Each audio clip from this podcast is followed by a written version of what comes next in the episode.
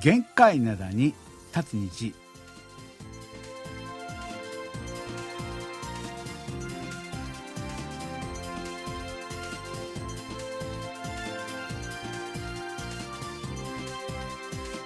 2月6日月曜日の限界灘に立つ日皆さんお元気でしょうか？ドクターシンこと新日本です。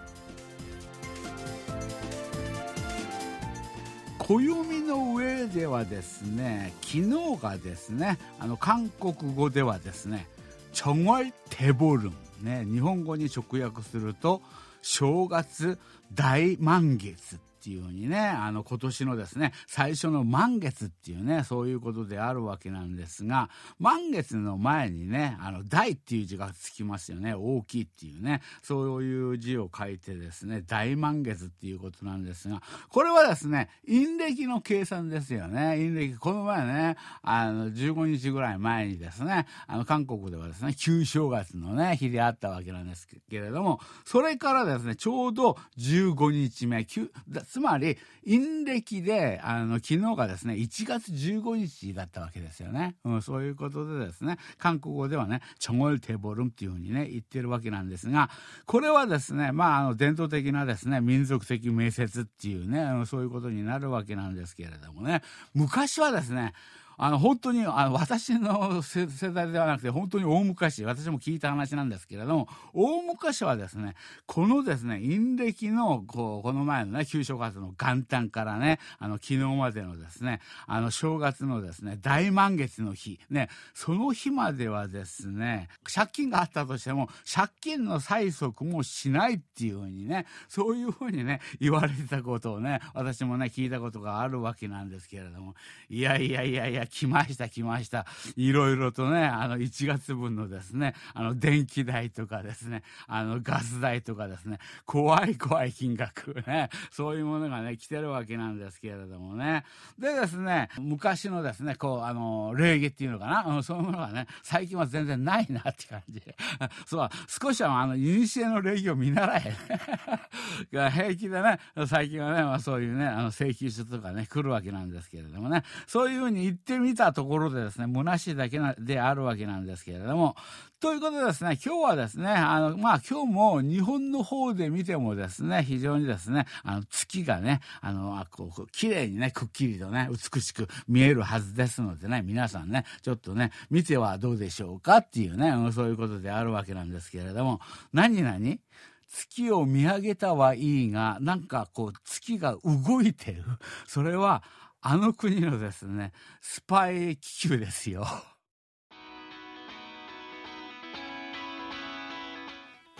はい、今日の1曲目はですね、イー・ジョクさんが歌っている「ハヌル・タリダ」空をかける。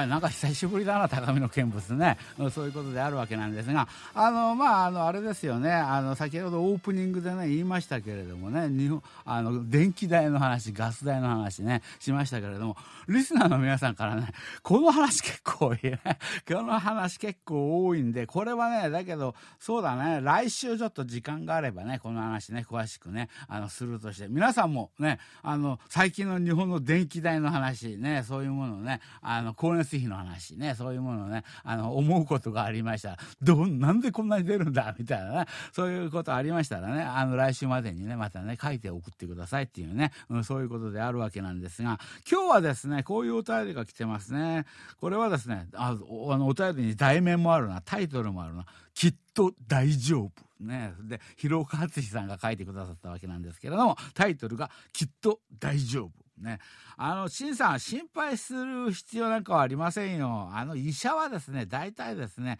こう、物事を大げさにね、こう、表現するものです。そしてですね、もし病気が見つかったとしたらですね、かえってそれはですね、ラッキーだっていうふうに思えばいいですよ。悪いところがあれば、まあ、それをね、治療するというですね、最強の対処法をね、あの、取ることができますからね、っていうね、うん、そういうね、そうそうそう。私の体をね、ね、あの、状況が良くないんだっていうね、そういう話を受けてですね、広川市の、なかなかね、温かいね、お言葉であるわけなんですが、そうですね、そういうお便りがたくさんあるなここの方はですね、あの、上村好美さんなんですけれども、あの、ドクターシンさん、あの、あにわせよということでね、あの、胃の調子はどうですか？あの、本当にこう、自覚症状はないのですか？あの、毎週毎週の放送を聞いてるとね、元気な声なので、まあ、びっくりしてしまいました。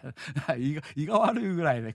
声がね、あの、小さくなったりしないな。大丈夫、大丈夫ね。でね、これは松本さくらさんですね。あの、2月後半にですね、あの、まあ、受診するっていうふうにね、あの、おっしゃっていた新さんのですね、再精密検査ね、これがですね、私の方もちょっと気がかりですよね、っていうね、そういうお便りね。そのあ本当に皆さんね、あの、あとね、あの、豊坂さんとかね、たくさんの方がですね、あまあそういうあの、あの、お便りくださいましてありがとうございますっていうね、うん、そういうことでですね。それと、またちょ、ちょっとあの別の話ではあるわけなんですけれども、この方はですね、岡山市の上村明夫さんですよね。ドクターシンさん、こんにちは。ね、あの、この前の放送で、あの、シンさんのですね、限界灘をですね、50分に拡大するっていうね、そういうふうな話があったわけなんですがね、それは本当にぜひね、あの、あの、お願いしたいものですよね。今のところ、まあ、保留っていうね、うん、そういうことでございますが、月曜日の限界などはですね、高めの見物とかね、あとね、ラジオ体操とかね、そういう人気コーナーがね、目白押しで、毎回ですね、しんさんがこう、駆け足でね、番組進行をね、強いられているね、そういう現在ですね、そういう状況で、とてもですね、あの、今のですね、放送時間だけでは足りず、せっかくのですね、まあ、人気番組がね、大変もったいないというふうに思います。ね、あの、ひまわりさんの移動とかですね、そしてあの、日本語放送のですね、番組再編成に伴う、まあ、あの、再放送の増加っていうね、うん、そういうこともあったりして、あの、日本語放送のリスナーにとってですね、厳しい状況のね、新年になってるわけなんですけれども、まあ、クフェインチーフね、審査のですね、限界などのですね、時間枠のですね、拡大を切にお願いいたします。あこれはね、うん、まあ、放送局であれするものなんでね、うん、そういうことであるわけなんですけども、まあ、これ、これは運が良ければ、まあ、そういうことになればいいなっていうふうにね、うん、そういうことであるわけなんですけどね。で、そ先ほどのね、あの、少し、あの、紹介されました広川敦さんもね、あの、月曜日の限界などのですね、時間がですね、延長されるのは私にとってもですね、本当に大歓迎ですね。多分ですね、あの、韓国の、あの、韓国の昔話のね、あれの再放送が、まあ、半年ぐらいでね、終了するっていうふうに思いますのでね、7月頃からかからかなっていうふうにね、勝手に決める。勝手に人のあの放送局のあの編成に対して、このぐらいになるんじゃないか。そうか、あれ、あれ半年分ぐらいの録音あるのか、あれね。うん、なるほどね。よく聞いてるね。そういうことであるわけなんですけども、まあ、こういうね、おはげましのね、お便りがね、たくさん来たっていうね、そういうことであるわけなんですが、来週はね、時間があれば、すごいこう、あの、高くですね、あの、金額が出てきて、あの、韓国も日本も一緒にですね、今、悲鳴を上げているですね、その電気代の問題ね、そういうものをね、ちょっと話をしてみようかなというふうにね、思ってるわけなんですが、次一曲かける番なんですがね、この曲はね、先ほどオープニングでね、月の話をしましたですよね。でですね、今夜は月明かりが本当に綺麗だわっていうね、そういうね、歌い出しで始まるですね、パッケギョンさんの曲曲でですね、祖神、祖神っていうのは、まあ、韓国の古語であるわけなんですけれども、初心、ね、今で言うと手紙っていうね、そういう意味ですよね。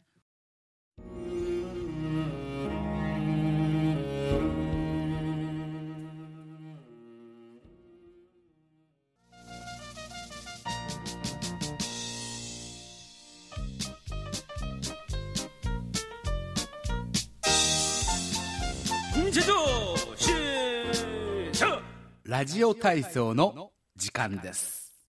はい、今日のですね、レインボー広場の様子はどうなんでしょうか？レインボー広場ね、皆さんね、たくさん集まってますね。で、リアルの世界ね、ヨイド広場ね、KBS の前にあるヨイド広場、こちらは今日天気いいな、うん、暖かいっていうね、そういう感じね、あの、したりするわけなんですけど、そうね、10日ぐらい前までね、あの寒さね、あれが一回あった、あの、きつい寒さがあったんで、ね、もう、あの、今年はもうあれがピークであろうということをね、願いたいね。今日はちょっとあの、天気もいいし、まあ気温もですね、まあまあ上がってる。といっても日本ほど上がってないですよ。まあ、だだけどまあ、あの、10日前のね、あのね、怖い怖い、あの、寒さね、あれを考えると随分良くなって、まあ、あの、街行く人たちもですね、たくさんいた。酔い戸広場にも人がたくさんいたっていうね、うん、そういうことであるわけなんですが、2月のテーマですよね。2月のテーマはですね、あの、韓国に関係したですね、ビジネスのことをね、こう皆さん考えたことはありませんか？ということでね、皆さんね、日本と韓国に関係のあるね、ビジネスの話をすると、これまあ、空想でもいいですし、本当に考えているなら本当に考えていてもいいわけなんですけれども、こういう具体的な話をすることによってね、もうちょっとね、こう深くね、いろんなことを知ることができるね。普段は、ああ、まあ、韓国ってこういうこと、こういう国なんだな、ああいう国なんだなっていうことに、である、まあ、まあ、知識として、まあ、そういうものをね、考えたりするわけなんですけれども、それが、こういう、なんか自分でこれビジネスをやろうということであれば、いろんなこと調べなきゃいけないね。うん、そういうことで、具体的に韓国を知ることになるのではないかってね。うん、そういうことでですね、このテーマをね、まあ、あの、あれしたわけなんですけれども、ね、たくさんの方がね、お便りくださいましたね。この方はですね、あの、松本拓也さんなんですけれども、こういう内容です。あの、2023年もですね、このですね、月曜日の限界などの枠の中でですね、流行語大賞っていうものね、そういうものを選びませんか？必ずですね、出てくるっていうふうに思いますよ。うん、そういうことでね。そうこの前ね、あの、あれだったですよね。あの、井上陽子さんがね、あの、1月のですね、スターね、それに輝いた理由としては、ドクターシーンは遊びの達人なんだ。それ、急にあの1月にその言葉をヒットさせたものだから、うん、あの年末にね、あの流行語大賞っていうのをね、選んでみてはどうかっていうね。だから時間がないんだってば、どんどんやることやること増やしてどうするのね、そういうことではあるわけなんですが、面白いでしょう。ね、そういう話をしながらですね、そういえばですね、最近、あの、月始めのね、ねあの、毎週ですね、あの、1週目のね、あの、達人、ね、あの、滝沢正夫さんがね、なかなかね、出てこないわけなんですが、心配ですね、寂しいですね、っていうね、うん、そういうお便りであったわけなんですが、ね、滝沢さんに関してすごいたくさんの人たちが聞いてる。ね、この方はですね、小吹さん。ね、新座こんにちは、小吹です。最近ですね、ラジオ体操の第1週目のキングね、キング。キングのですね、滝沢さんのですね、投稿がないので心配してますね。体の調子でも悪いのでしょうか？っていうね、うん、そういうことであるわけなんですけど。いやいやいやいやこの方ね、あの、この前、あの、この前からですね、今年になってからですね、あの、お便りね、あの、来てる。何通も来てる。何通も来てるんですが、ちょっと時間の関係でね、紹介できなかったわけなんですが、ちょっと、あの、紹介しましょうが、あの、滝沢正夫さんなんですが、あの、ご無沙汰しておりますね。あの、イテウォンでのですね、あの事件以来ですね、しばらく私は雲隠れしておりました。なんだ、あの事件と滝沢さんとどういう関係があるんだ。ね、あの事件の後で、まあ、ちょっと悲しかったんだっていうことなんでしょうかね。雲隠れしていました。ね。良い機会なのでです。この、これがですね、良い機会なので、私のですね、ラジオネーム、ね、例えばですね、あの、私は今まであの、実名、ね、滝沢正夫っていうふうに使ってたわけなんですが、私もですね、ラジオネームをつけて、例えるならですね、松本オタクや。オタクや。オタクだよな、オタクやな。そういうものであったりですね。あと、小麦とか、小麦ね、小麦があるんで、小麦ね、小麦さんね、そういうですね、常連リスナーにですね、なりすまそうかなというふうにも思いましたが、やはりですね、引き続き実名で登場したいっていうふうに思っております。な なるほど。そうそう。ね、松本おたくやさんからも心配の手紙ありましたし、小麦さんからもです。心配の手紙ありましたですよね。そういうふうにね、あの、思ったということで。で、これはあの、この前来たんでね、こういう内容なんですけれども、あの、今月のテーマですよね、月曜日の限界などをですね、これはどうすればいいのか、ね、こういうことであるわけなんですが、シンさんがですね、いつまでですね、こう、パーソナリティを続けてられるのか、私は心配です。ね、シンはですね、結構いい年ですし、ほっとけ、いい年、年ですし、っていうことですね。で、あの、ちょっとですね、長く続けてくれるようですね、ここら辺で、新さんをですね、北韓の、まあ、指導者のようにですね、神格化して褒めたたえるコーナーをですね、あの、設けてはどうでしょうか。またお便りします。だから、こういう内容だから紹介できない。だからドクターシーンを神格化しようってね。ただ、言えることは私が、あの、こう、ちょっと体の具合良くないんですよみたいな話をする前に、このお便りが来たんだね。うん。日にちを見るとこれ、あの、こう、あの、12月の終わりの方に来てるんで、ということはあれだよね。そういう話全然、あの、しなかった時期から、新さんはそろそろ年ですので、あの、いつまでパーソナリティ続けられるのか心配ですというのは、これこれはなんかまたこう、なんかテレパシーが通じたっていうかね、うん、そういう感じ、ね、あったりするわけなんですけれどもね。ただ、いつの間にか、あの、滝沢さんの方が、あの、神格化されていましたね。あの人どなたんだあの人どなたんだってみんな心配してるね。そう、皆さんの期待大きいんですよ、滝沢さんね。頑張ってくださいよね。うん、そういうことであるわけなんですが、先ほどのね、松本咲也さんのね、お便りの続きがあるわけなんですけれどもね。で、あの、テーマでありますよね。あの、日韓のですね、金儲けの話 ビジネスの話ね。あの金儲けの話というふうに言われてですね私のですね頭にすぐに浮かんだものはですねなぜかかつてのですねあのソウルに在住していた S 青年が日本のですねあのエンタメ雑誌やですねレコードを限界灘に立つ虹ならならずですね限界灘本物の限界灘の方であの創業する漁船をですね架け橋にしてですねあの得ていたというですねそういうあの話がですねあの軽音楽研究所でのですねあの秘密の話でありますよね。これがねあの真っ先にね私がね思いついたわけなんです思い出したわけなんですけれどもというねそういうことであるわけなんですがこの放送を聞いてない方はこれ何の話か全然ちんぷんかんぷんだっていうふうにねあの思うわけなんですけれどもそうそうそうこの話は話はねあの2年ぐらい前かな？2年ぐらい前のあの軽音楽研究所の方ね。そちらの方ねまたねあのちょっとあの聞いていただくとですねこの話がねあったりするわけなんですが簡単に話をすると私があの中学校の頃ね中学校の頃ねあの明洞ありますよね。明洞にですね中央郵便局って今もあるんですがそこにですねあのずらりとその裏側の路地のところに今はもうすごいことになってますよねあそこね。だけど昔はねその裏側の路地の方にですねあの外国の書籍や、ね、あの外国の本ね本を売っていたあのー、だから6軒ほどのですね界隈があったんですよ。外国の本を買うに買あの買うにはそこに行くしかないんで私もね日本のねあの雑誌とかをね読みたいんでねあのどうしても見たい読みたいっていうより見たいっていうのかな。あの見たいね。写真とか見たい。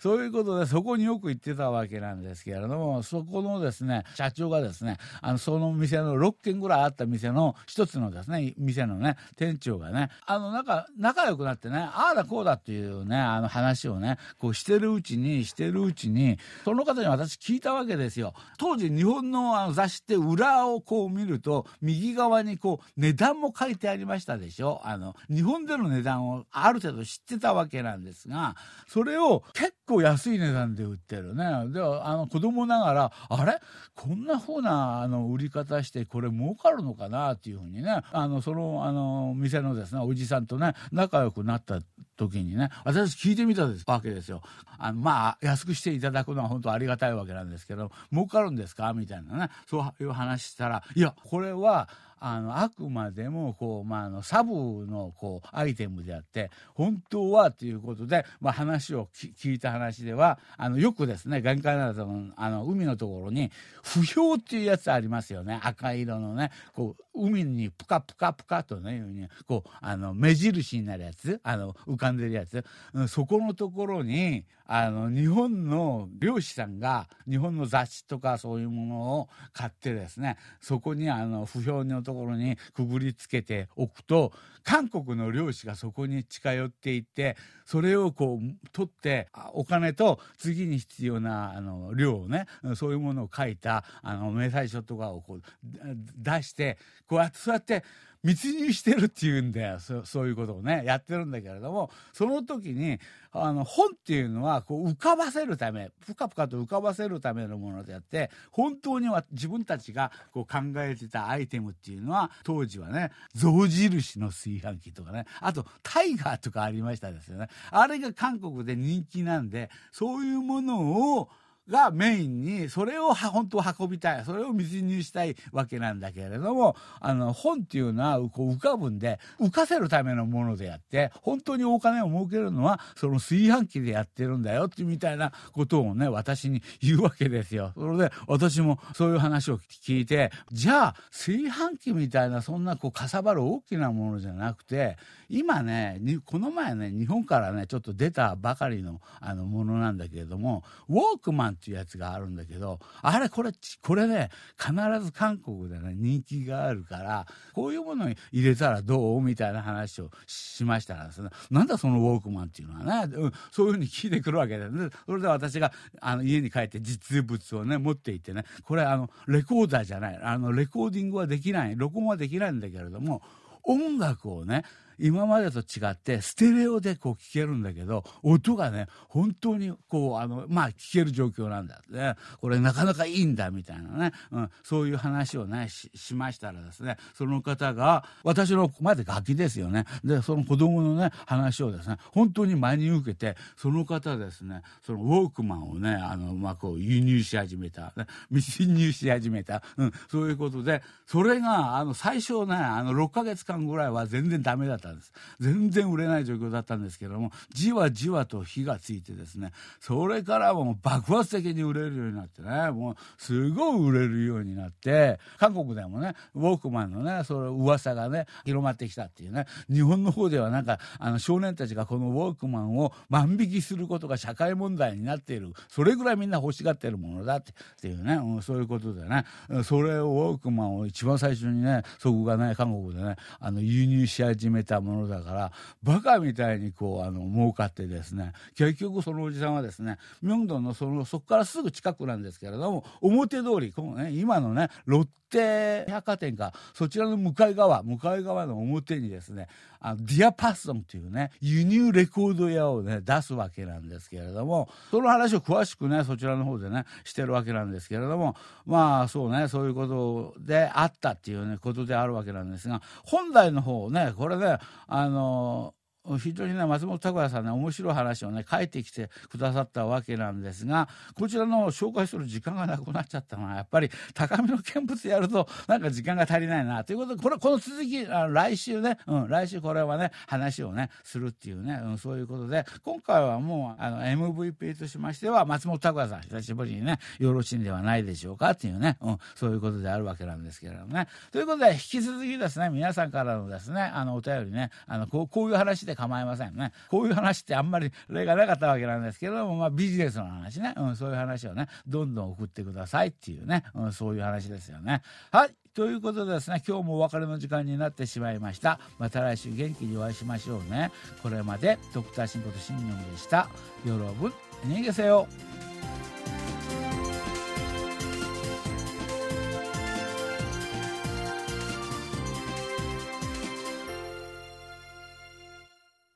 こちらは韓国ソウルからお送りしているラジオ国際放送 KBS ワールドラジオです。